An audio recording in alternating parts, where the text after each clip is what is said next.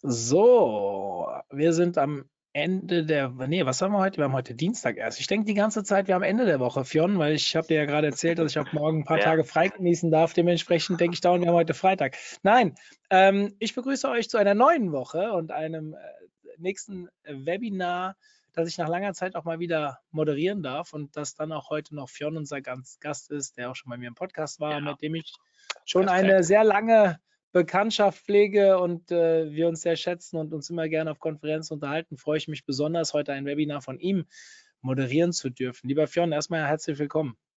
Ja, vielen Dank. Freut mich hier zu sein.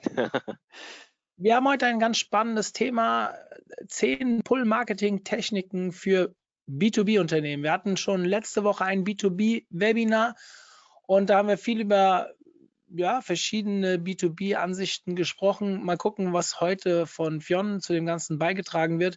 Kunden gewinnen und binden ohne Paid-Budget. Was ich, ja, ich bin, Fionn und ich, wir kennen schon ein bisschen länger. Ich weiß so ein bisschen, aus welcher Richtung er kommt und bin eigentlich immer sehr angetan von seinen Vorträgen. Deswegen freue ich mich auch auf das, was heute kommt. Lieber Fionn, ich überlasse die Bühne dir und komme am Ende zur ja. QA. Beziehungsweise wir haben gesagt, dass wenn es im Kontext passende Fragen sind, darf ich ihn sogar unterbrechen und die Frage ja. direkt stellen. Ich werde das immer urteilen nach dem, was ihr mir für Fragen stellt. Also ihr könnt gerne währenddessen schon fragen und vielleicht hört ihr mich zwischendurch nochmal. Und wenn nicht, machen wir eine, am Ende eine kleine QA. Bis dann. Ja, perfekt. Vielen Dank für die wunderbare Intro. Äh, und dann lege ich direkt los. Ähm, äh, nochmal hier kurz. Äh, ich bin der Fionn von Saxido. Äh, ich spreche viel über Content Marketing. Äh, ich bin von der Agentur Saxido, Content Marketing und Lead Generation Agentur, sehr stark im B2B äh, verankert, auch für zahlreiche Top-Unternehmen und bin Dozent eben an der LMU München oder auch an, auf verschiedenen Konferenzen als Speaker tätig. Und äh, wenn, ihr, wenn, wenn es euch gefällt, könnt ihr euch einfach ähm, mit mir auf LinkedIn verknüpfen. Aber jetzt mal zum Thema, denn Uh, um es mal zu dramatisieren, B2B ist nicht mehr nur eine reine Vertriebsdomäne, ja. Uh, das muss man halt mal so gesagt haben, weil tatsächlich ähm, im B2B doch immer noch der Vertrieb ziemlich stark im Vordergrund steht äh, und dann das Marketing so ein bisschen drumherum gebaut ähm, ist. Die Pandemie beziehungsweise auch äh, die Digitalisierung hat da einiges getan, um das jetzt zu verändern. Ähm, und seitdem sind auch äh, viele B2B-Unternehmen jetzt wirklich darauf erpicht, da große Fortschritte zu erzielen. Aber äh, das muss man auch machen, sonst wird man abgehängt. Äh, denn das Zeitalter der langweiligen Vertriebsmitarbeiter ist vorbei. Also du kannst nicht irgendwo anrufen, irgendwie denselben Sales Pitch immer wieder machen ähm, und nicht auf ein Unternehmen sehr gezielt eingehen oder es inhaltlich äh, gewinnen. Das geht halt nicht mehr. Es ist so, wenn äh, gerade im B2B ist es ja so, dass äh, wenn jemand intrinsisch motiviert ist, mit dir in Kontakt zu treten, dadurch, dass du eine Expertise hast, dadurch, dass du inhaltlich etwas zu bieten hast, dann ist der schon viel tiefer jetzt strategisch gesehen im Sales Funnel drin. Ja, das heißt, du musst viel weniger Aufwand betreiben, diese Person weiter äh, in den Sales Funnel hineinzuziehen. Ähm, das ist äh, tatsächlich sehr, sehr vorteilhaft. Das spart aber auch Kosten, ähm, du hast, du hast ja sowieso, wenn du sehr viel, sagen wir mal, äh, paid-mäßig daran, performance-mäßig, sagen wir so, daran gehst, also sowieso relativ hohe Kosten, die steigen ja auch. Im B2B-Bereich sind ja teilweise enorm. Ich habe neulich äh, für eine Software-Company mal so eine Analyse gemacht und habe gesehen, ähm, hier Klickpreise von 40 Dollar. Das war für, für den US-Markt. Also da, das ist schon das sind schon enorme Klickpreise, die äh, sind auch tendenziell ähm, am Steigen so, weil wenn äh, Google oder einer der anderen Player ähm, am Aktienmarkt mal wieder vorankommen will, dann werden halt auch die, die äh, Werbekosten erhöht. Ja, so funktioniert eben das Geschäft. Und äh, deswegen muss man sich halt auch über intelligente Arten von Marketing äh, ja, muss man sich äh, damit äh, beschäftigen. Und ähm, ja, ich habe mal hier zehn Tipps mitgesprochen mitgebracht. Übrigens werde ich so ein bisschen tatsächlich ähm, äh, auch welche bringen, wo ich sagen mal paid und unpaid verknüpfe. Ja, wollte ich nur mal so sagen. Ähm, denn äh, wir leben in einer connecteden Welt und äh, das gilt auch äh, für Content Marketing. Ähm, der erste Tipp geht so Richtung Content User Experience ähm, und das ist halt wirklich entscheidend für die Reichweite.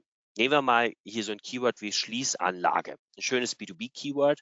Ähm, und dazu könnte man jetzt beispielsweise als ein Konzern ranken, der solche Schließanlagen im großen Stil vermarktet. Ähm, jetzt ist es so, das hat äh, 8100 Suchen im Monat, äh, ein Klickpreis von 1,80 Euro. Also da könnt, könnte man, wenn man sich das jetzt einkaufen muss, schon auf relativ hohe ja, Summen kommen im Jahr. Das heißt, es lohnt sich da auch zu ranken.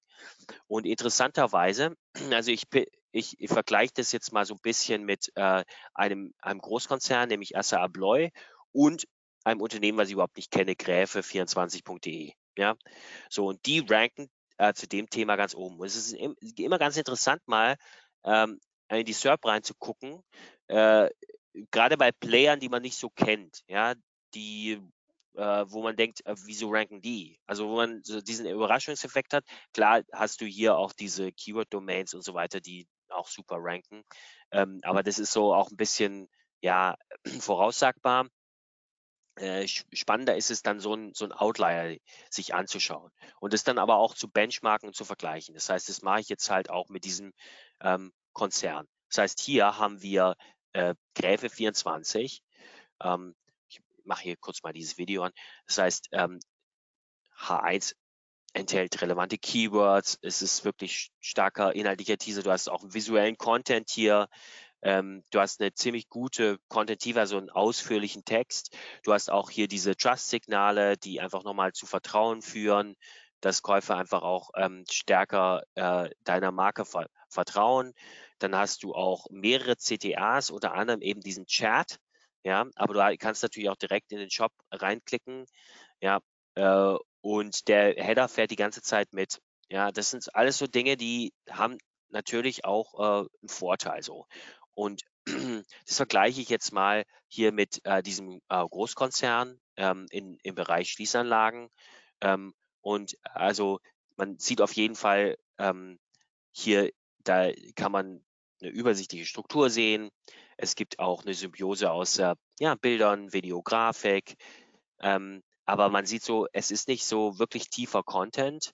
Ja, äh, User-Fragen, Trust-Elemente fehlen so ein bisschen. Ja, äh, also man könnte beispielsweise statt Download-Broschüren eher ein Case darstellen. Ja, ähm, die CTAs, also die Call to Action, sind etwas schwach nicht so klar äh, hier platziert. Es gibt nicht so viel interne Links.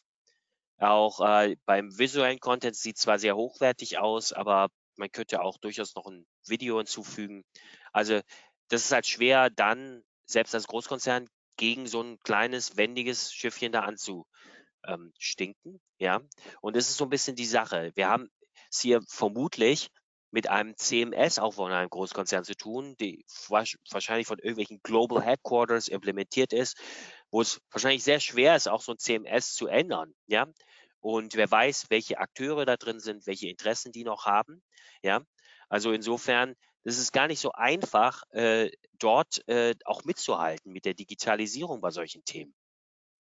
Aber die sind ähm, ziemlich schlau, weil statt jetzt äh, nur auf die das CMS von der Hauptseite zu setzen, haben die halt eine Unterseite aufgebaut mit CMS Hub äh, von HubSpot, ähm, wo die halt schöne Call to Actions drin haben, viel mehr SEO-Optimierung äh, äh, und das funktioniert eben sehr gut. Damit können sie quasi ein wendiges Schiffchen werden, ähm, statt ein äh, Dampfer, wo es ultra lang dauert, ähm, sich zu optimieren und haben damit auch schon gute Erfolge erzielen, wirklich gute Leads darüber, über diesen Kanal. Und das ist halt auch eine Möglichkeit, wenn man sagt so, ja, gut, in unserem System ist es nicht möglich, so schnell was zu ändern ähm, oder vielleicht auch zu politisch, dass man sagt, gut, wir kombinieren das jetzt mit einem anderen System. Ähm, natürlich möchte man jetzt nicht zu viele Systeme auf einmal, das ist ja dann häufig die Kritik, ja, wir können auch nicht XS, CMS da drin haben und so. Das, äh, ähm, aber das hilft halt, um hier auch besser Reichweite erzeugen zu können. Und das ist also eine sehr smarte Strategie, das so zu machen und damit auch mit einem anderen CMS eine Content UX zu schaffen, wo ich auch wirklich die Chance habe, Reichweite zu erzielen. So, und jetzt kommen wir aber schon direkt zum nächsten Thema, weil heute will ich gerne auf einem Thema besonders rumreiten, und zwar Account-Based Marketing. Ja, ähm, und das vielleicht jetzt, wenn man an Pull-Marketing denkt oder so, ähm, äh, jetzt nicht das naheliegendste, aber ich, genau das, zu dem möchte ich es machen. Ich möchte zu Account-Based Marketing zu etwas machen im B2B, was extrem naheliegend ist, was jedes Unternehmen macht weil das ist eins der effektivsten Maßnahmen im B2B-Bereich. Genau das, was ich gesagt habe, es sind nicht langweilige ähm, äh, Vertriebsmitarbeiter, sondern es ist ein sehr, sehr äh, maßgeschneiderter Approach äh, an Unternehmen und es ist auch sehr inhaltlich getrieben. Deswegen ist es auch verknüpft mit Content Marketing.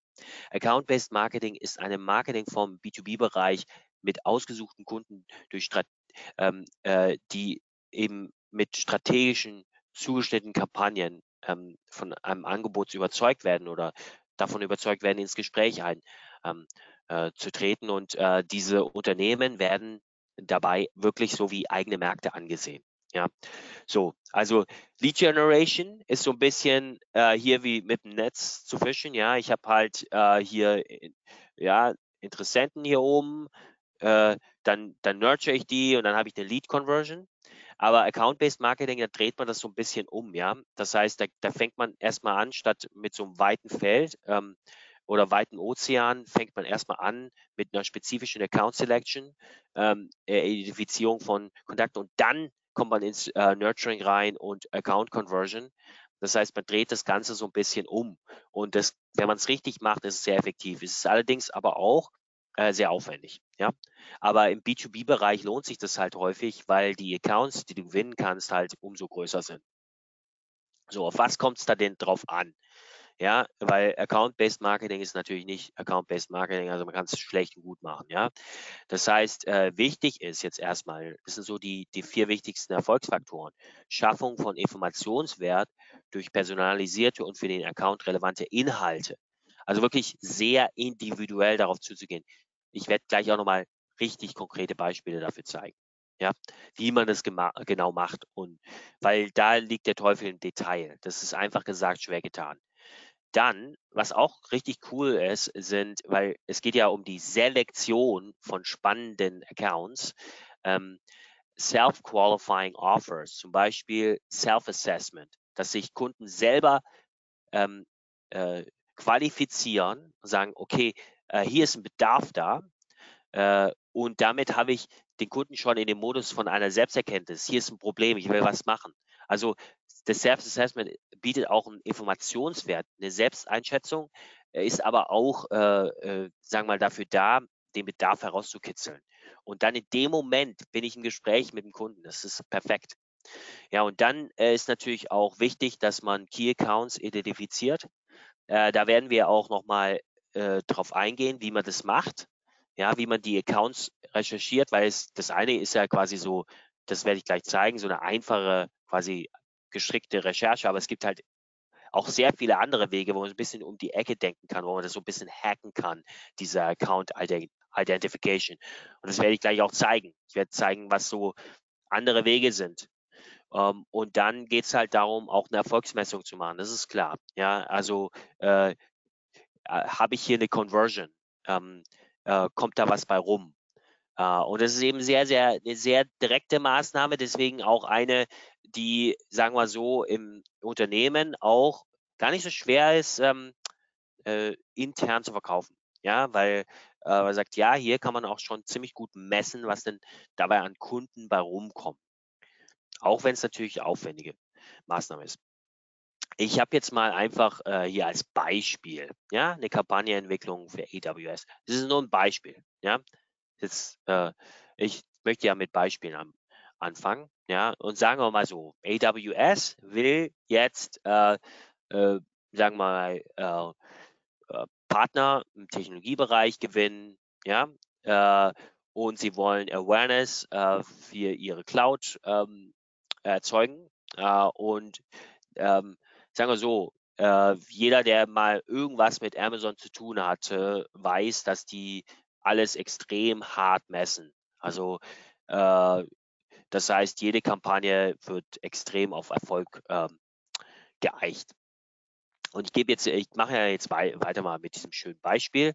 Das heißt, erstmal habe ich hier äh, einfach eine äh, Account-Liste, ja, wo, wo die sagen, okay, das sind, sagen wir mal, Unternehmen, die sind für sie relevant.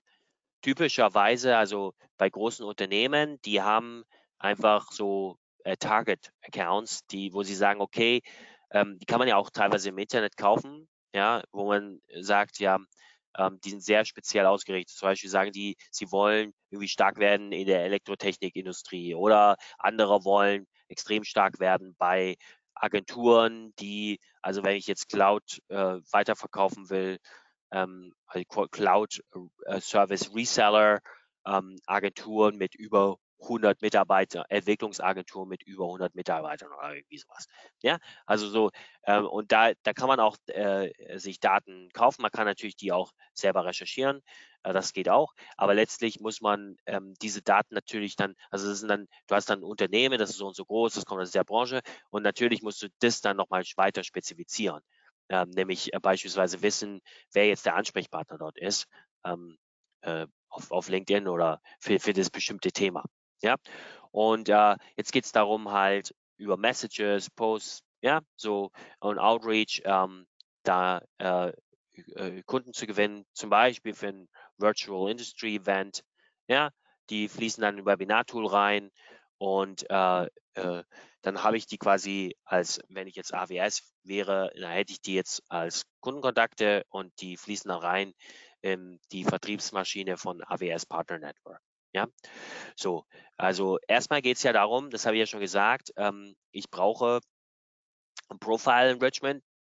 Ähm, das heißt, ich muss erst, ich weiß ja, okay, das ist jetzt diese Company, die hat die folgende Größe, die folgende Ausrichtung, ähm, aber es geht ja darum, dass ich jetzt die Entscheidungsträger ähm, finden muss und die priorisiere ich nach ABC und ich äh, versuche da auch ähm, das so zu machen, weil ich möchte vielleicht pro äh, Company mehrere Leute anschreiben, also muss ich wissen, wen ich äh, zuerst anschreibe. Das heißt, es ist ganz gut, auch ABC da drin zu haben, weil vielleicht möchte ich mit Person A anfangen. Ich Person A erstmal CTO und dann CTO reagiert nicht, also nehme ich Lead Developer B, ja, so. Und dann habe ich so ein bisschen so eine Kaskade, so dass es halt nicht gleich verloren geht mit dem ersten Kontakt, den, den ich habe. Was auch cool ist, ich kann das auch quasi machen, indem ich hier mit einem Authority Account arbeite beispielsweise also ein Top äh, Specialist, der auch eine Autorität suggeriert. Ähm, und äh, das, also das könnte man theoretisch so einen Account übernehmen und das mit dem machen und dann äh, Kunden ähm, einladen zu diesem Event, ähm, aber auch sehr quasi maßgeschneidert zu kommunizieren. Da kann man auch entsprechende Leitfäden machen. Ja, und dann geht es darum, in der Kommunikation ähm, zu gehen, äh, die auch einzuladen zu einem Seminar. Äh, eine High-Level-Interaction ist wichtig, also wirklich, dass man merkt, okay, da sind Leute dahinter, die haben eine Autorität, die haben Verständnis, ähm, die, die gehen auf mich ein. Ähm, ja, und dann hat man die Einverständnisteilnahme am Webinar und ähm, äh, kann den Kontakt äh, als Lead im CRM abspeichern. Also das ist hier mal so, so ein Weg, wie man beispielsweise äh, Account-Based Marketing machen kann. Und hier ist einfach mal so, hier würde das vielleicht so aussehen, also 5800 Invites, 930 New Contacts, dann Responses kriege ich von 180 und dann habe ich hab Subscribers, Leads sind dann 55 beispielsweise, ja. So kann man dann quasi auch prognostizieren mit bestimmten Wahrscheinlichkeiten, ähm, wie viel Kunden man bekommt und ähm, je mehr, je häufiger ich das mache, desto äh, mehr weiß ich, wie viel ich auch in bestimmten Industrien auch als Initial-Invites haben muss, um dann letztendlich bei X am Ende zu landen. Ja, dann weiß ich auch, wie viel, was Input und Output äh, bedeuten. Und das, das ist eine Sache, die, ähm, die entwickelt sich auch mit der Erfahrung. Das heißt, es lohnt sich da definitiv auch mit Leuten da zusammenzuarbeiten, die da auch eine gewisse Erfahrung haben. Ja, und dann gibt es natürlich auch den Weg, dass man per E-Mail Outreach machen kann. Ähm, und äh, ja, das kennen wir alle. Das ist äh, wichtig, dass die Betreffszeile wirklich auch ein Interesse weckt, ähm, dass man wirklich eine direkte Relevanz schafft, inhaltlich auf den Punkt kommt ähm, und auch immer wieder darüber nachdenkt, sollte man da mit einem automatisierten System arbeiten, dass man wirklich auch auf die mobilen Nutzer achtet. Und dann geht es halt um eine Handlungsaufforderung, ja, einladen, herunterladen, auch Betreffzeilen zu personalisieren und eben keep it short and simple. Solche langen Mails will niemand lesen. Ich habe selber mal eine fantastische Mail bekommen von einem Geschäftsführer von irgendeinem Tool oder so. Ja, der hat das selber gar nicht geschrieben, sondern es hat ein Account-Mitarbeiter von ihm gemacht. Aber die war halt so was to the point. Ähm, ich habe mich persönlich angesprochen gefühlt, obwohl das eine total quasi sagen, eine Nachricht war, die der wahrscheinlich an hunderte andere rausschickt hat. Also es war sehr simple, sehr short, sehr auch so ein bisschen so im deutschen Stil, direkt auf den Punkt gekommen. Man möchte da nicht viel schwafeln, man möchte auch nicht irgendwie diese großen Buzzwords da drin haben. Und ähm, da war ich doch schon sehr angetan von dieser Mail. Das heißt, das kann durchaus sehr, sehr gut auch funktionieren, wenn man das richtig macht.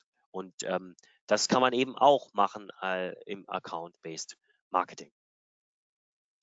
So, ähm, das ist quasi jetzt so die Ansprache.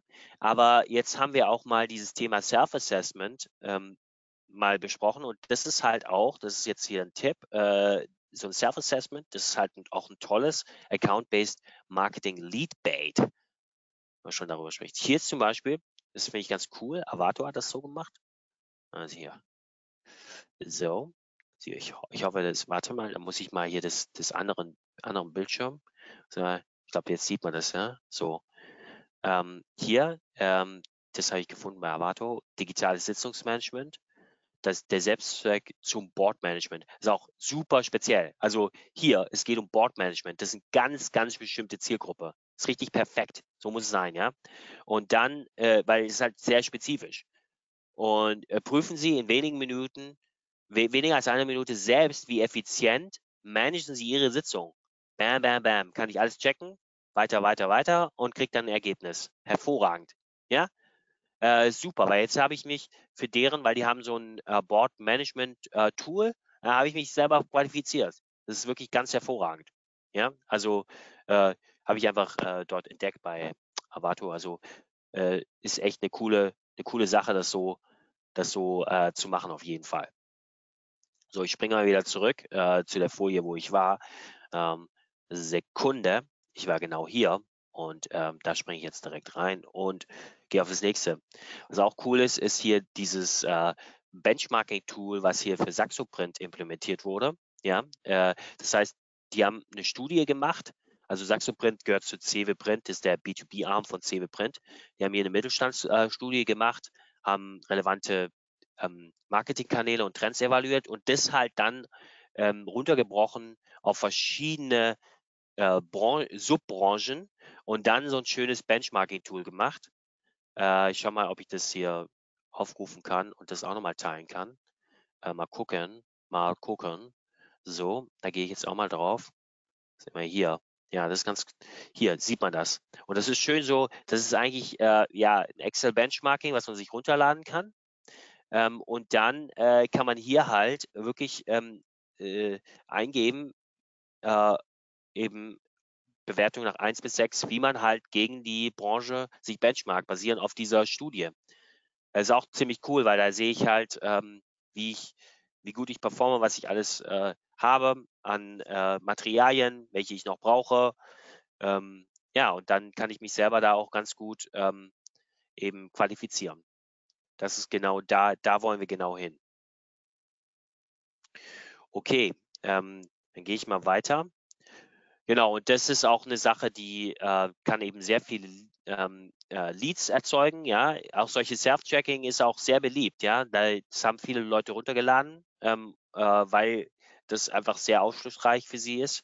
Da gab es dann eine sehr hohe Nutzerinteraktion und das Ganze, weil es eine Studie ist, kann eben auch verbreitet werden, um Verlinkungen ähm, zu erzeugen, die dann wiederum natürlich einen Impact haben auf die Reichweite. Ja? Äh, also zum einen, weil es Klicks gibt, aber zum anderen auch, weil es eben die Rankings steigert.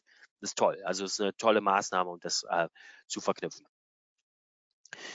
Ja, und dann ein weiterer äh, Tipp ist, ähm, schaffe Relevanz und Mehrwert durch kundenzentrische Inhalte. Und das, da würde ich mal gerne ein Beispiel geben. Ja, äh, das ist jetzt mal hier, weil ich habe ja gesagt, Account-Based Marketing ist sehr inhaltlich getrieben. Am Ende von dem AWS äh, stand ein tolles Webinar, was inhaltlich absolut erste Sahne ist. Ja, das ist, äh, du musst den Leuten tollen Inhalt bieten. Äh, oder es kann ja auch beispielsweise ähm, was anderes sein. Ähm, ich gebe hier mal, mal so ein paar Beispiele. Was bedeutet eigentlich Relevanz? Zum Beispiel, ich kann Relevanz erzeugen und sagen, Relevanz für ein Unternehmen, Manufacturing. Ja, okay, ich bin im Manufacturing-Bereich und da steht im Titel irgendwas mit Manufacturing. Okay, für mein Unternehmen könnte es relevant sein. Relevanz für ein Individuum ist sowas wie Marketing im Manufacturing. Wenn wir sagen, okay, ich bin Marketer im Manufacturing, also der Inhalt könnte für mich relevant sein. Aber am höchsten ist die Relevanz für den angenommenen Bedarf sowas wie Cyber Security. Ja, also ich habe jetzt hier ein Problem, das will ich lösen. Ganz spezielles Problem. Bam, das zieht am meisten nach unserer Erfahrung, nach unseren Messungen. Ja, so ähm, und äh, hier sind mal so ein paar Beispiele. Das heißt hier Industrial Sector Trends. Nice. Industrial Sector Trends for 2023. Also gut. Also man sieht, äh, lade ich mir das runter, vielleicht, aber ich habe jetzt wirklich nicht so den Impuls, das runterzuladen, weil es eben noch nicht so relevant ist. Ähm, hier ist ein besseres Beispiel. Äh, also Connected Field Service. Also gerade wenn ich Field Service machen muss, würde ich sagen, ja, also ist schon für mich spannend. Und das Ganze jetzt connected zu machen, ja, auch ganz spannend. Also zumindest würde ich schon mal sagen, ja, wenn ich jetzt Field Service Professional bin und von Salesforce sehe, dann ja, könnte ich mir das anschauen, sofern ich halt nicht sowieso schon irgendwie connected bin. Ja, also äh, ähm, könnte man machen. Aber es ist eben noch nicht so krass relevant, weil es immer noch ein bisschen sellerisch hier, Service Cloud und so, die wollen mir was verkaufen und irgendwas mit äh, Field Service halt. Aber was genau, ähm, ist halt noch ein bisschen so buzzwordig auch dargestellt. Und hier ist ein ganz gutes Beispiel, was extrem relevant ist. Und zwar ähm, so ein White Paper von Cloudflare. Cloudflare ist einer der größten, wichtigsten ähm, äh, Internet Security Dienstleister. Und es, da gibt es halt verschiedenste Use Cases und halt auf einen krassen Use Case einzugehen. Ja, in diesem Fall. Ähm, das ist halt sehr, sehr spannend. Und das wird hier ja gemacht. Ähm, also Sicherheit für Aktionäre. Kann sich vorstellen, große Aktionärsversammlung. Gerade sagen wir so, wenn Daimler äh, eine Aktionärsversammlung macht, da kannst du dir sicher sein, dass irgendjemand versucht, das zu hacken. Ja, irgendjemand will das unterbrechen. Äh, das, also das ist so häufig, das kann man sich gar nicht vorstellen. Und äh, die sagen, okay, das ist ein toller Use Case, daraus machen wir jetzt ein ganz spezielles White Paper und gehen damit ganz accountbasiert auf äh, die Zielgruppe zu, die sowas organisieren und die die Sicherheit ähm, dann auch feststellen. Und das ist natürlich dann super, weil es ein toller Entry Point für Cloudflare, für die Cloudflare Dienstleistung. Also das ist sehr, sehr speziell. Da habe ich eine hohe Relevanz. Und dafür muss man Feingefühl haben. Das hat sehr viel mit Content zu tun, mit redaktionellem Geschick, ja, da müssen Marketer auch, also ich glaube, das Schlimmste ist, wenn man im Marketing einfach zu abstrakt denkt, zu generisch, zu einfach auf einer extrem strategischen Flughöhe und sich nicht so reindenkt und empathisch in so eine Zielgruppe und sagt, was brauchen die eigentlich? Ja? Und das ist genau dafür, möchte ich euch auch sensibilisieren. So, jetzt komme ich mal zum, zum, zu einem ganz anderen Thema nochmal. Und zwar, ich glaube, viele Leute unterschätzen, dass sie ständig reviewed werden oder viele Companies unterschätzen das, dass sie ständig reviewed werden. Und viele sehen das auch wie so ein, ja, sowas Passives. Ja, ich werde reviewed. Was kann ich da schon machen? Ja. Hey, Review Management kann einen riesigen Unterschied machen in der Bottom Line. Ja, es ist wirklich ganz krass, weil du wirst reviewed. Das ist, es hat einen Impact auf so wie du in der Industrie gesehen wirst. Natürlich ähm, gibt es äh, Unternehmen, die werden mehr reviewed und andere weniger. Klar. Ähm, äh, Im Softwarebereich äh, hingegen ähm, ist ein Review halt schon eine Sache, die zum Beispiel sehr, sehr stark vorkommt. Ähm, naja, aber auch in anderen Bereichen kommt das vor. Ähm, Online-Review-Management ist der Prozess ähm, der Überwachung, Analyse und Beantwortung und Erstellung von Kundenrezensionen ähm, beziehungsweise verschiedene Rezessionsseiten in der Regel mit dem Ziel, Marketingstrategie eines Unternehmens zu unterstützen und die allgemeine Unternehmensleistung zu verbessern. Ja, und das, da kann man halt wirklich auch einen Unterschied machen. So, beispielsweise immer das Thema Software. Ja, das ist ein schönes Thema. Äh, und da gibt es ja hier verschiedene Portale.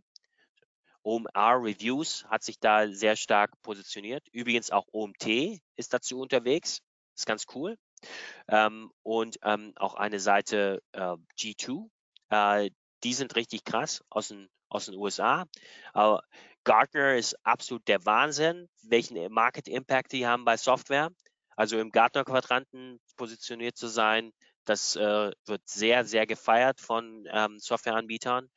Ähm, äh, Website Builder Experts, äh, E-Commerce Plattforms, Tool Tester, also gibt es verschiedenste, ja, die, die, das, äh, die das reviewen und die haben halt auch wirklich einen Impact auf ähm, den Markt.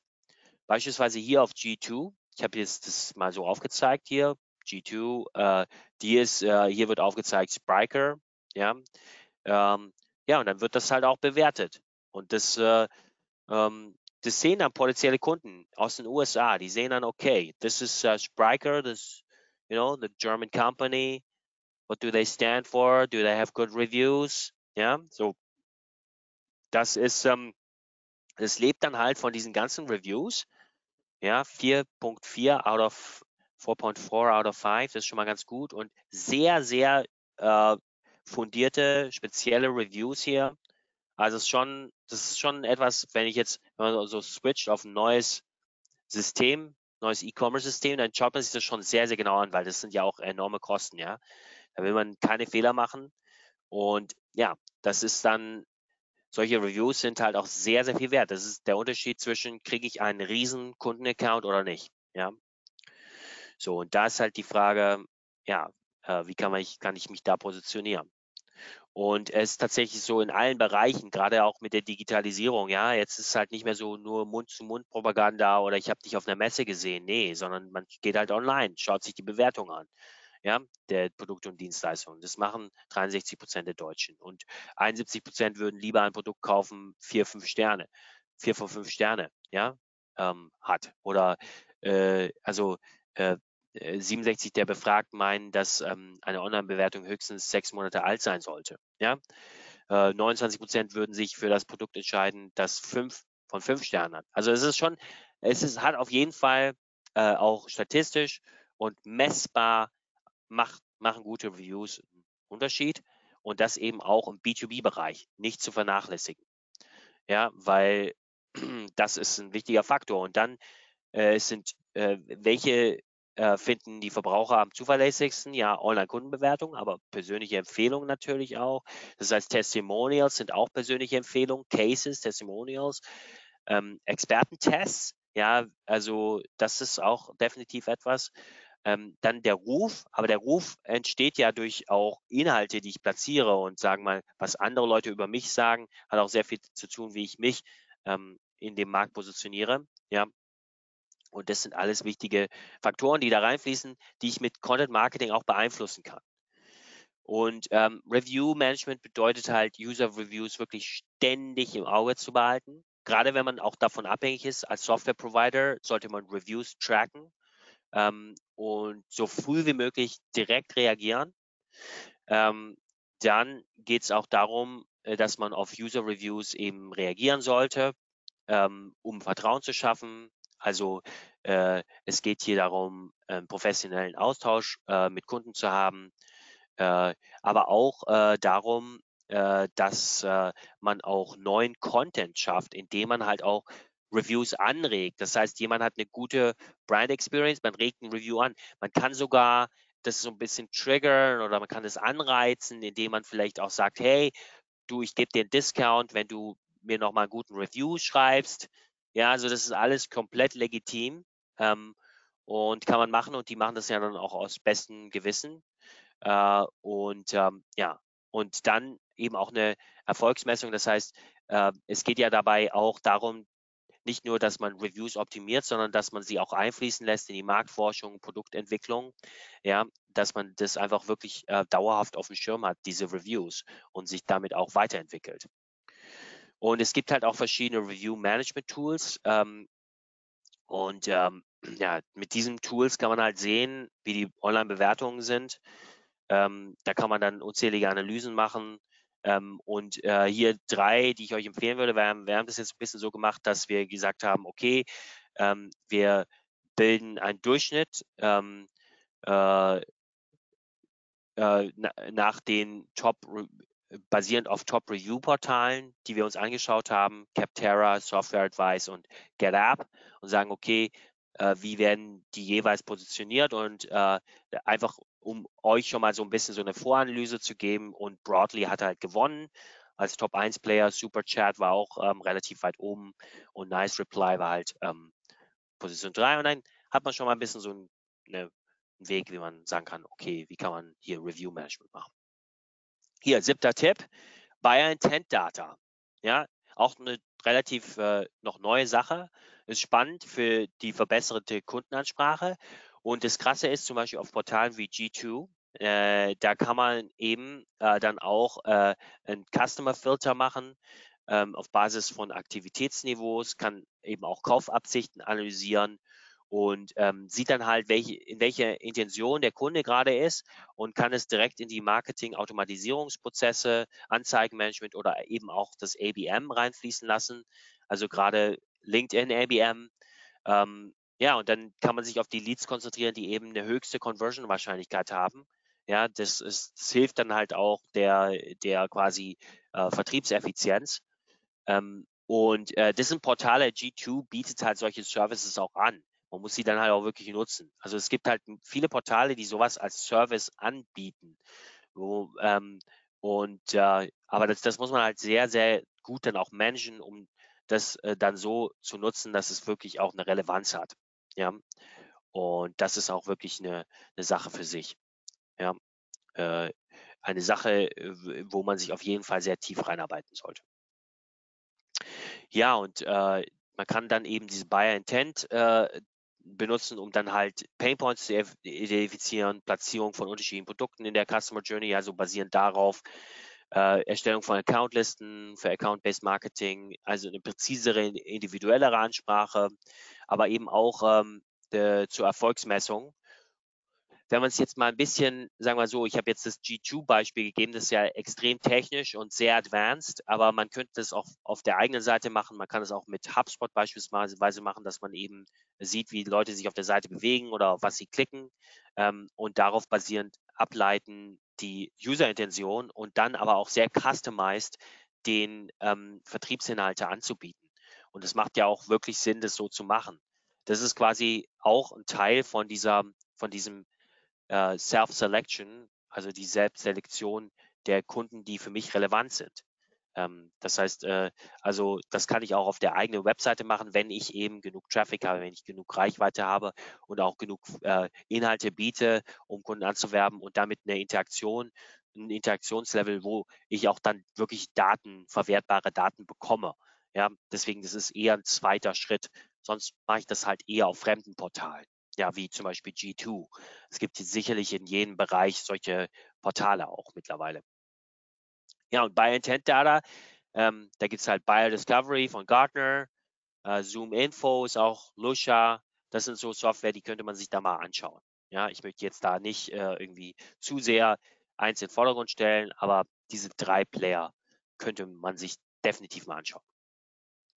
Okay, weiter geht's. IP Address Management ist auch ein cooles Tool, um äh, effektive Neukunden zu akquirieren. Ähm, und zwar äh, äh, diese, sagen wir mal, so Tools wie Leadfeeder, die decken IP-Adressen auf ähm, äh, von Unternehmen, die beispielsweise die Webseite besuchen. Also G2 macht das ja auch. G2 äh, schaut sich auch an, äh, was für Unternehmen sind da gerade unterwegs. Ähm, natürlich hilft es auch, wenn in die Plattform die Leute eingeloggt sind, dann sieht man auch, welche Unternehmen da unterwegs sind. Ähm, dann ist es vielleicht noch präziser. Wenn man die Daten nicht hat, kann man eben hier ähm, äh, mit solchen Tools wie Leadfeeder arbeiten. Und ähm, das ist halt besonders gut, wenn man auch wiederum viel Content hat.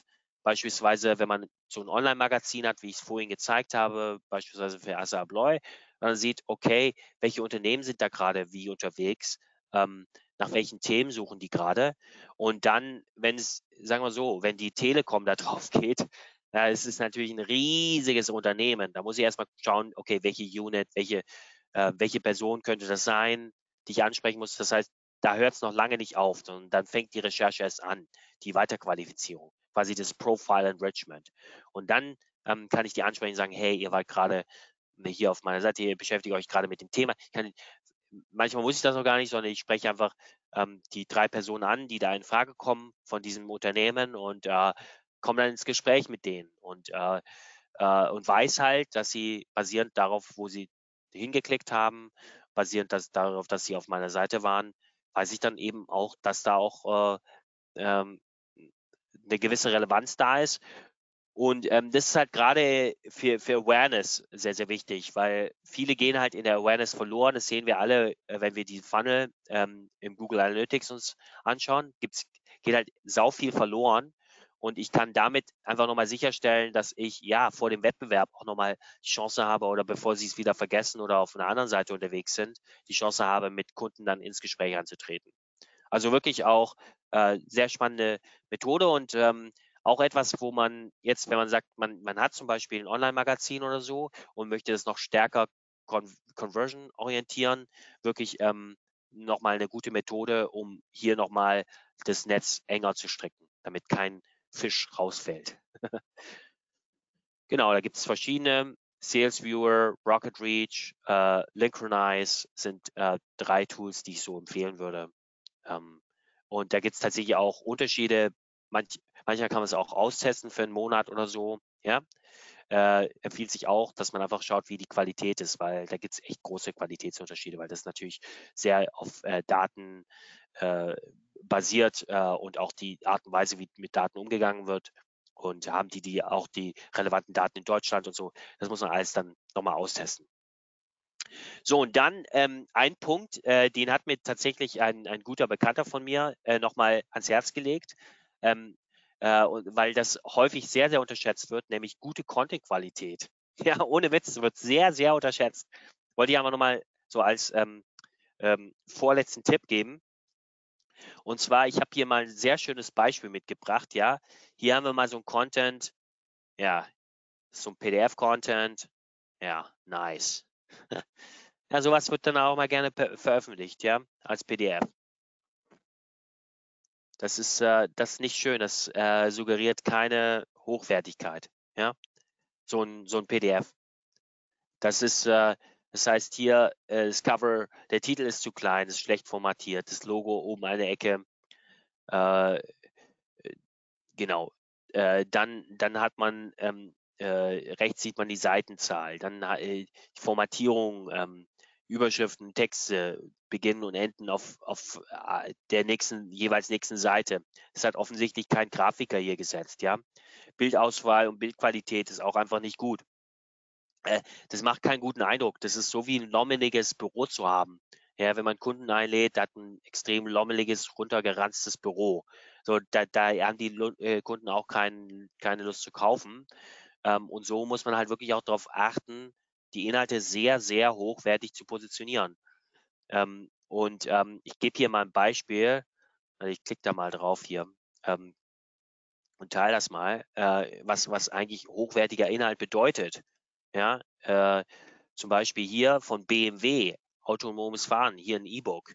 Wow, dieses Bild, sehr solides, schön, schönes Inhaltsverzeichnis, Autorenprofil, hier auch mit internen Links nochmal extra gekennzeichnet. Das ist offensichtlich von einer Grafikerin hervorragend gesetzt worden oder einem Grafiker. Ja, äh, tolle Bilder auch dazwischen, die das so ein bisschen beleben. Eine äh, Schrift- und Bildsprache in einem bestimmten CI. Ja, hier dann diese Zitate dazwischen, die beleben den Inhalt nochmal. Ja, so muss das aussehen. Dann funktioniert das auch. Ja, also das wollte ich einfach auch mal gesagt haben, dass äh, das auch wirklich einen Impact hat auf ähm, ja, auf die äh, Kundenwahrnehmung. Ja, okay. Und dann, hey, wir müssen ja unbedingt heute noch über ChatGPT sprechen, oder? Auf jeden Fall werde ich mit euch nochmal über B2B und ChatGPT sprechen. Wie, wie sollte man sich da als B2B-Unternehmen positionieren? Ganz interessante Frage. Ähm, und ähm, interessanterweise, also ähm, der CEO von Microsoft war ziemlich gesprächig letzter Zeit, um einfach so zu zeigen, hey, was, was wollen die eigentlich mit der Chat GPT, äh, was, was kann daraus werden? Ja, und er sagt, okay, hinsichtlich Content, ähm, ähm, sagt er, äh, dass sie nur ähm, äh, also Content äh, benutzen, der eben schon generiert wurde von Leuten. Ja? Äh, und die, äh, ähm, die Technologie soll eben die Suche zu einem besseren Produkt machen, also die Suche verbessern. Ähm, das, das ist wichtig. Ähm, aber äh, die Technologie kann nicht in Frage stellen, warum es die Suche überhaupt gibt, nämlich um äh, den Content von anderen Leuten zu orga organisieren, so zu organisieren, dass Nutzer sie besser finden können. Ja? Und ähm, das heißt, die haben kein Interesse daran, dass, dass es keine Publisher mehr gibt, sondern im Gegenteil, es geht darum, dass die Inhalte sehr, sehr gut sind und ähm, sie auch weiterhin dort verwendet werden. Das heißt, äh, ChatGPT ist nicht zu sagen, hey, so äh, Content schreibt jetzt irgendwie diese ChatGPT, ich muss den nicht mehr optimieren, das findet die jetzt von allein. Nee, das ist jetzt, das ist ähm, nicht den Schluss, den man ziehen sollte.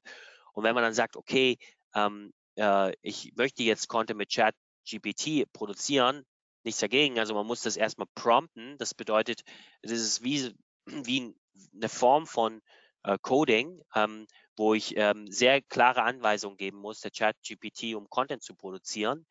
Ähm, äh, also der, der künstlichen Intelligenz Anweisungen geben muss, dass das auch äh, funktioniert. Ähm, ja, und dann äh, besteht es halt ähm, auf originalem Content. Da, das heißt, das wird dann ausgelesen. Ähm, und äh, da muss ich halt immer schauen, was, was landet denn da drin. Äh, und deswegen ähm, ist möglicherweise viel besser, ChatGPT äh, zu benutzen, um, äh, sagen wir vielleicht auch originalen Content zu schreiben, aber diesen vielleicht einfacher leslich zu machen oder besser zu strukturieren. Ja, also eher den Content zu managen und zu kreieren, statt jetzt äh, einfach sich fremd, auf fremden Content zu versuchen, ähm, dort äh, Inhalte rauszulesen. Und gerade im B2B-Bereich, wo es inhaltlich extrem anspruchsvoll ist, ähm, kann man nicht einfach so Content von ChatGPT übernehmen. Da würde die, das würde die Zielgruppe sofort merken, das ist dann zu generisch oder geht, das, da, da stimmen dann bestimmte Nuancen nicht, da werden die Produkte nicht richtig, äh, ähm, äh, auch äh, häufig nicht richtig äh, eingebaut und so weiter und so fort. Äh, darum kann es nicht gehen. Der Aufwand bei ChatGPT ist relativ hoch im B2B-Bereich. Ähm, ähm, weil es kann Fehler machen, auch falsche Informationen bereitstellen, weil das geht auch mal schnell in, in das äh, fiktive Spektrum, ja, wo auch Dinge so wie erfunden oder hingebogen werden, weil äh, da reicht einfach die Intelligenz noch nicht aus, so tief dann auch ähm, inhaltlich da drin zu stecken in so vielen Themen und äh, gerade bei sehr, sehr anspruchsvollen B2B-Themen ist es eher, sagen wir so, wie so ein Management-Tool. Das heißt, ähm, an eurer Stelle würde ich jetzt erstmal bei ChatGPT ähm, die Füße ruhig halten. Was ich definitiv machen würde, ich würde mir den Markt sehr genau anschauen, ähm, weil wenn jetzt neue Player auf den Markt kommen, die sich verstärken und jetzt nochmal Wind in den Suchmarkt reinbekommen, dass nicht alles mehr nur Google ist, sondern ähm, eben auch Bing stärker da reinkommt, dann ist es halt spannend, ähm, sich anzuschauen, welche äh, ja, sagen wir so, Optimierungsfaktoren gibt es da. Da wäre ich schon äh, vor, würde ich als B2B-Unternehmen schon auch immer äh, die Fühler ausstrecken und vorne mit dabei sein. Ähm, äh, es könnte auch nochmal sein, dass sich im Werbemarkt äh, da was ändert.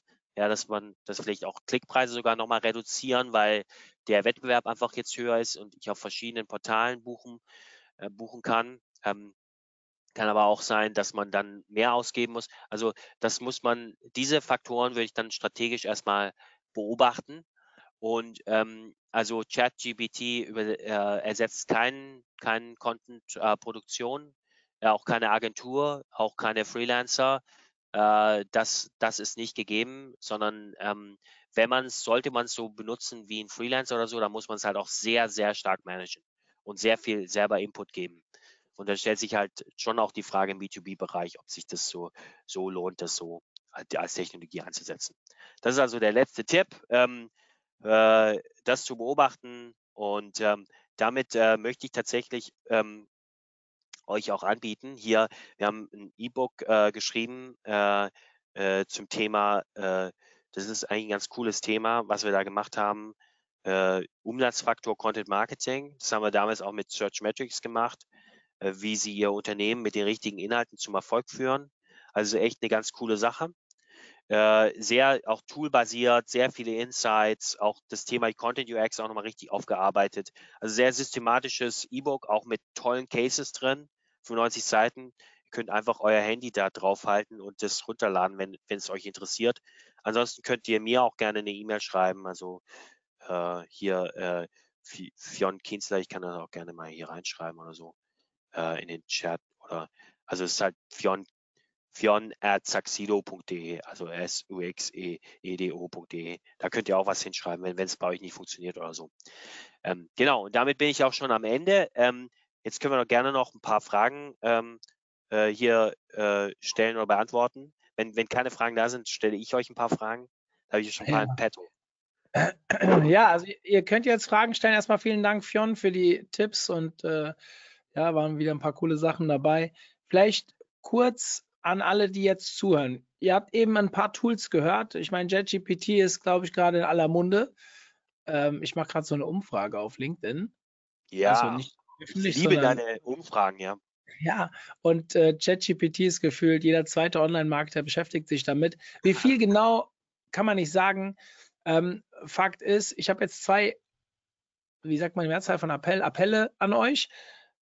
Erstens, wir haben am 2.3. unsere Tool-Konferenz. Die ist online, ähm, hat, glaube ich, 20 Vorträge oder sowas. Und da gibt es unter anderem einen Vortrag von dem SalesViewer-Geschäftsführer, weil das äh, nice. Tool eben genannt wurde.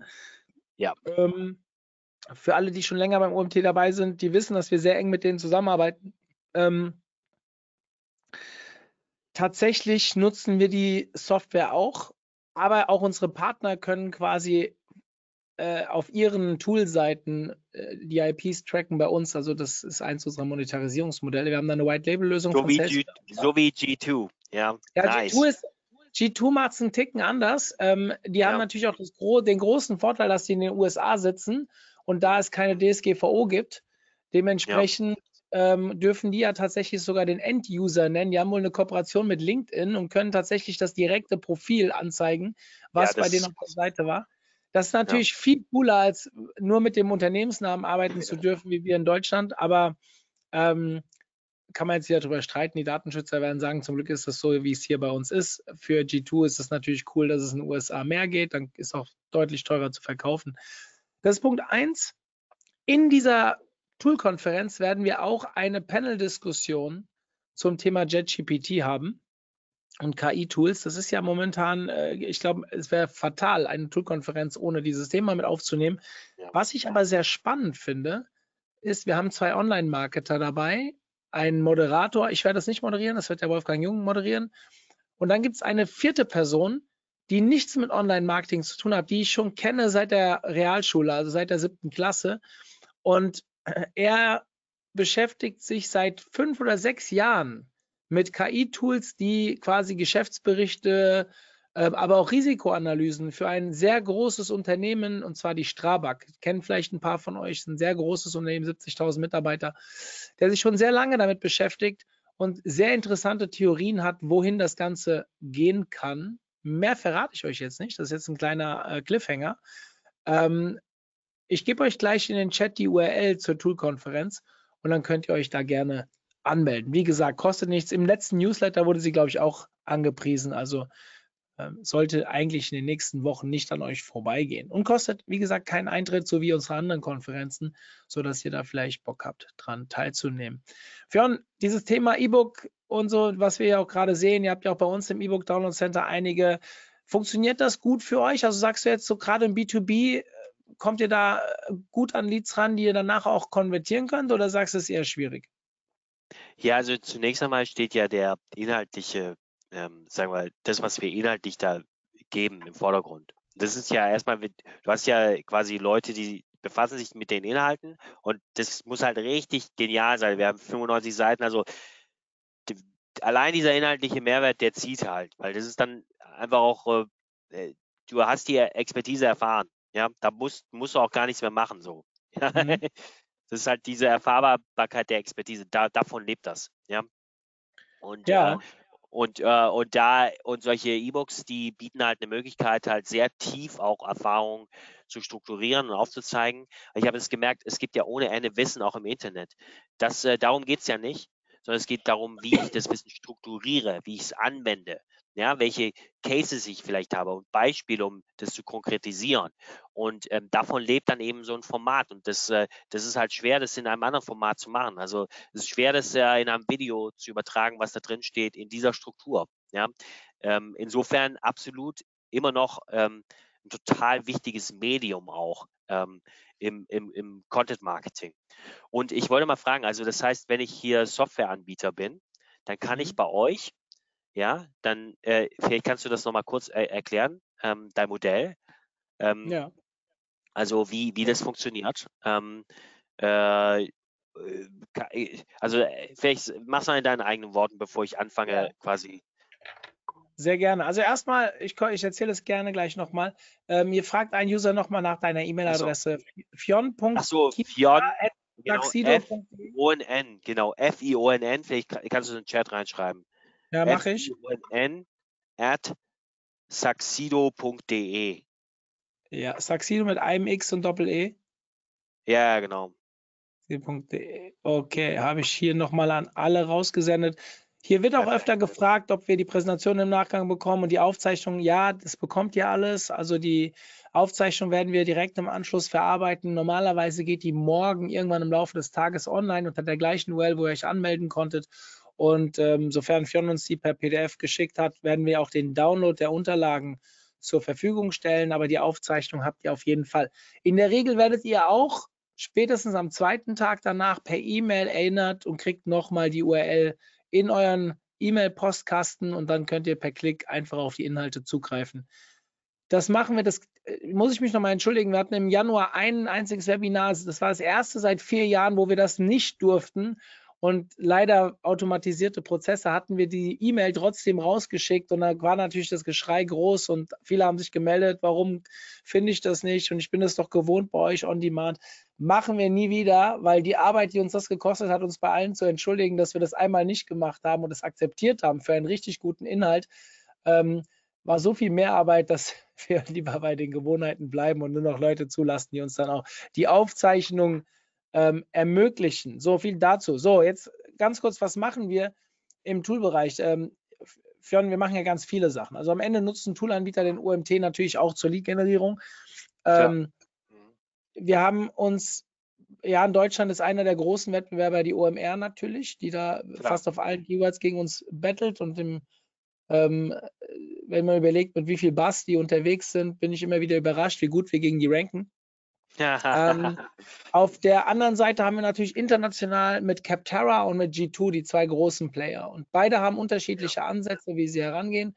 Unser Prinzip geht so ein bisschen nach dem, was Capterra macht. Wir haben quasi so ein Beat-Verfahren auf den jeweiligen Vergleichsseiten. Man kann natürlich immer nach den besten Bewertungen, nach den meisten Bewertungen, nach den besten äh, Stimmen der OMT-Club-Mitglieder. Auch das ist etwas, was wir abfragen für bestimmte Vergleiche.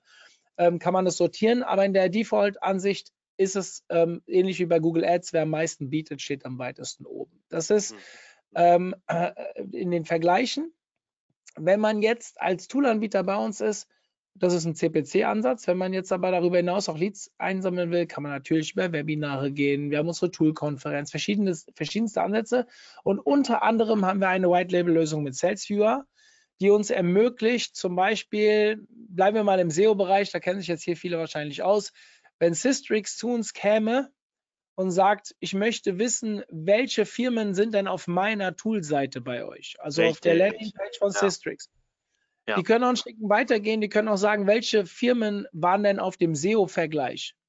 Mhm. Da sind die Leads vielleicht nicht ganz so heiß, aber richtig spannend wird es, wenn Sie auch fragen, welche Firmen waren denn auf den Alternativseiten? Also sprich zum Beispiel bei, nehmen wir irgendwelche Wettbewerber, SEMrush-Alternative oder Xovi-Alternativen, ähm, Searchmetrics-Alternativen. Das sind Menschen, die gerade in Wechsellaune sind. Also die, die vielleicht aus irgendeinem Grund gerade an, Entschuldigung, angepisst sind von ihrem aktuellen Tool oder aus irgendeinem Grund jetzt bereit sind, die Wechselhürde zu überspringen und sich gerade informieren. Da ist eine, also man ist sehr weit unten im Funnel und das sind sehr spannende Daten. Jetzt können Tools wie SalesViewer und die anderen kenne ich nicht. Ich habe mir damals mit, mit, meinem Team vier Stück angeguckt und ich plädiere dafür, mit SalesViewer zu arbeiten, weil es für mich die besten Daten waren im deutschsprachigen Raum. Ist auch eine deutsche Firma nebenbei, die sitzen in Bochum, die Jungs.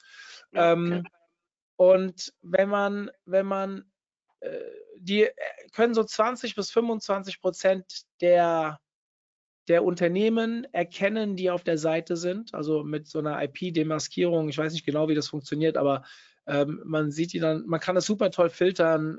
Also wirklich sehr gut aufbereitet, dieses Tool. Ja, es kostet auch ein paar Euro, aber wenn man einen guten Vertrieb hat, der vielleicht, wenn ich jetzt nicht zu viel Tipps verrate, auch noch ein gutes CRM im Hintergrund nutzt. Also man könnte zum Beispiel Zeitpunkte von Salesforce-Nutzern mit HubSpot-Nutzern auf der Seite matchen, mhm, dann findet man vielleicht auch ganz gut heraus, wer es sein gewesen sein könnte, der auf der Seite war und dann ähm, ja, dem hinterhergehen. Was man auch noch sehr gut machen kann, sind so Sachen wie ähm, welche Firmen waren denn schon im Warenkorb? Ja, also so die typischen Warenkorbabbrecher. Von E-Mail-Marketing kennen wir das alle, aber ja. von diesen Sales-Tools ähm, da wird das relativ wenig genutzt und ich kann euch sagen, wir machen es schon sehr lange und es ist unglaublich lukrativ. Ein äh, lukrativ ist das falsche Wort, effektiv. Also lukrativ ist es natürlich auch, aber effektiv da mit ein paar Tricks die richtigen Leute ähm, zu ermitteln, die eigentlich schon in der Kaufbereitschaft waren, aus irgendeinem Grund abgebrochen sind. Ähm, natürlich war das auch ein großer Gedankengang, erstmal die Seite in den ganzen Funnel oder wir, wir nennen es ja gern Flywheel, aber dieses von, von dem Eintrittspunkt bis zum, bis zum Ende erstmal zu durchdenken, um die unterschiedlichen Steps auch besser analysieren zu können, um zu wissen, wann sprechen wir denn wen an. Also das typische Lead Quali Qualitätsmanagement und wann ist ja ein, ein, ein Marketing-Lead, wann ist ein Sales Qualified Lead und so weiter. Das ist natürlich ein bisschen komplexer, wenn man sich damit beschäftigen will. Wir machen es jetzt schon sehr lange, aber es lohnt sich halt. Und da sind die, ist die Kombination aus SalesViewer beziehungsweise diesen äh, von mir aus adäquaten äh, Gegenspielern, aber auch mit HubSpot. Wir sind jetzt eine HubSpot-Agentur, aber sicherlich, ich kenne die anderen nicht so wie Active Campaign, Mautic als Open Source System oder mhm. ähm, äh, keine Ahnung, Kissmetrics und was es da alles gibt. Mhm. Ähm, ich kenne die nicht so gut, aber ich weiß, dass man zum Beispiel HubSpot und SalesViewer da sehr, sehr gut miteinander nutzen kann. Und ja, mhm. das bieten wir unseren cool. Anbietern und auch sehr darüber gut. hinaus auch noch anderen. Ja, also ähm, wir haben zum Beispiel ein Unternehmen, das ist ein Steuerberater für Sondersituationen bei Amazon. Also wenn du jetzt, du bist ein Amazon-Händler, der in Deutschland verkauft, aber seine Waren im Ausland lagert. Und mhm. damit entsteht eine steuerliche Sondersituation, was viele gar nicht wissen. Und dann später, wenn bestimmte Verkaufsmengen äh, entstehen, man unglaublich viel Steuern nachzahlen muss. Und da haben wir einen Steuerberater, der sich auf sowas ähm, konzentriert hat, der hat auch schon mal ein Webinar bei uns gegeben. Und den haben wir zum Beispiel auch, mit dem haben wir verschiedene Artikel geschrieben. Und wenn wir Leute auf den Artikeln wiedererkennen mit Celsius und so weiter, die auch eine gewisse Zeit gelesen haben, dann kann man ja mit diesen Daten auch weiterarbeiten. Ja, also die könnten ja ein, ein theoretisches Interesse daran haben, ähm, oder dieses Problem haben, wenn die sich so lange mit dem Inhalt beschäftigen, dass man die ja auch mal ansprechen kann. Jetzt Richtig. Mhm. müssen wir ein bisschen aufpassen. Es ist auch nicht so, dass jeder, der beim OMT rumläuft, jetzt wegen irgendwas angesprochen wird. Ja, nicht, dass ihr jetzt alle Angst bekommt und morgen habt ihr einen Anruf von uns. Nein, also ich würde sagen, 99,9 Prozent unserer User lassen wir komplett in Ruhe.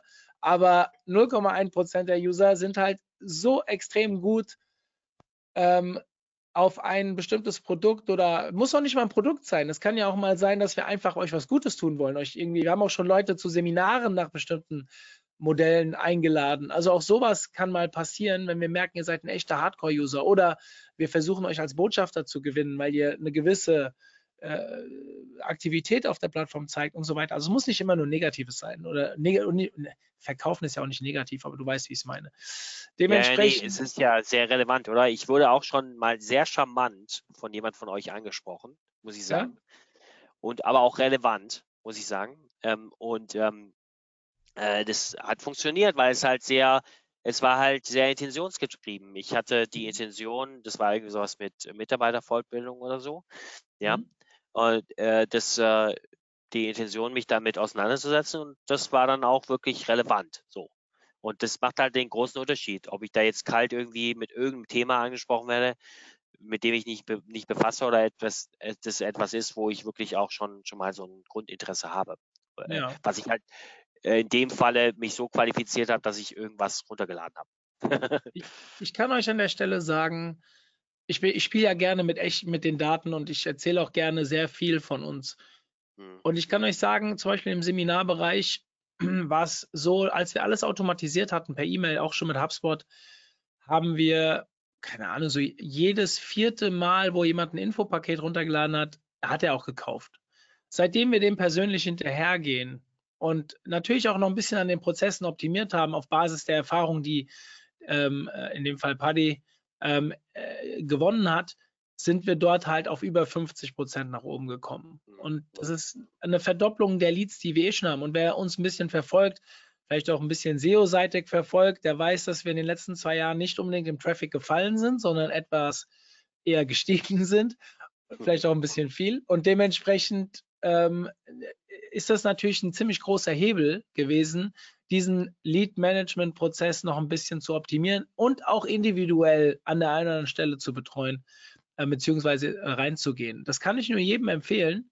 Ich war früher immer ein mega Automationsfan, bin ich immer noch übrigens, aber, mhm. aber ich glaube, es gibt Momente, wo man einfach persönlich hinterhergehen muss, vor allem wenn es um etwas höherpreisige Produkte geht. Und dann, mhm. und dann ähm, bin ich der Überzeugung, dass man die, den Output deutlich erhöhen kann, was man mit rein E-Mail-Marketing gar nicht schaffen kann, zumindest nach meiner Erfahrung. Mhm. Stimmt. Ja. Ja. Hey, äh, Mario, ey, ich habe den Eindruck, wir sind ja schon mittlerweile fast in einem Podcast drin. Ja. ist so, ist so. Müssen, wir haben auch noch ein paar interessierte Zuhörer. Ich muss trotzdem ähm, so langsam auf die Uhr schauen. Wir haben überzogen, ja. aber es war ein sehr spannendes Webinar. Ja, auf jeden Fall. Björn, vielen lieben Dank für deine Zeit. Ja. Und wir sehen uns spätestens bei der Campix, nehme ich an. Richtig. Und würde ich sagen, wir sind raus. Vielen Dank an alle okay. und ja, bis zum nächsten Webinar. Macht's gut. Danke. Ciao. Ciao.